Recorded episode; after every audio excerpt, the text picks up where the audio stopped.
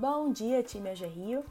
Eu sou a Tatiana Xerez e apresento a AG em dia de hoje, 28 de dezembro de 2020, última semana do ano.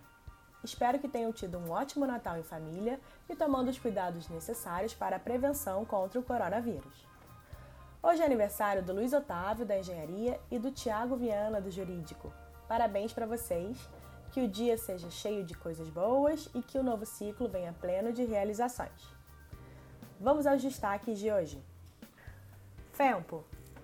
Na última quarta-feira, a AGRI obteve uma importante vitória que possibilitará continuidade e maior eficiência operacional ao programa de microcrédito produtivo orientado da agência. Foi publicada no Diário Oficial alteração de decreto incluindo o FEMPO entre os fundos com gestão descentralizada, Segundo a Superintendente de Planejamento e Relacionamento Institucional Tatiana Oliver, a alteração deste dispositivo permite à agência ter capacidade de acessar integralmente os recursos sem depender dos repasses de tranches de crédito. Antes, as receitas do FEMPO eram recebidas e encaminhadas para a conta única do Tesouro, vinculada à Secretaria de Fazenda. Cada vez que a GRIO precisasse acessar os recursos, era necessário realizar uma interação com os responsáveis para que houvesse a liberação. Essa novidade simboliza uma vitória para a GRIO, trazendo maior segurança para manter o programa de microcrédito como uma frente de negócios competitiva e permanente da instituição, com a garantia de maior eficiência operacional e acesso ao fundo.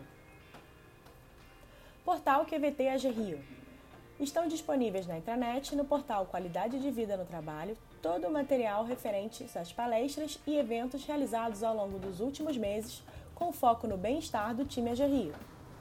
Ao longo do período de home office, trabalhamos com temas como ansiedade, casa e trabalho, ergonomia, ginástica laboral, meditação e yoga. Acesse e coloque em prática na sua rotina. Covid-19 Essa semana continuam as festas de final de ano, mas reforçamos a necessidade de estarmos atentos aos cuidados necessários para evitar uma possível contaminação durante as celebrações. Por isso, relembramos que a Fundação Oswaldo Cruz publicou uma cartilha com orientações sobre os cuidados durante as festas, para que todos possam permanecer em segurança, podendo aproveitar essa data tão especial. O material traz recomendações como se reunir apenas com quem more com você ou pertença ao mesmo núcleo familiar, dar preferência a locais abertos ou bem ventilados, evitando o uso de ar-condicionado, lavar as mãos com frequência durante o evento com água e sabão ou usar álcool gel, e não compartilhar objetos como talheres ou copos.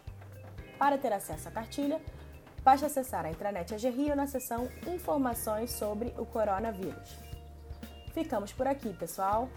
Um ótimo dia de trabalho a todos e até amanhã.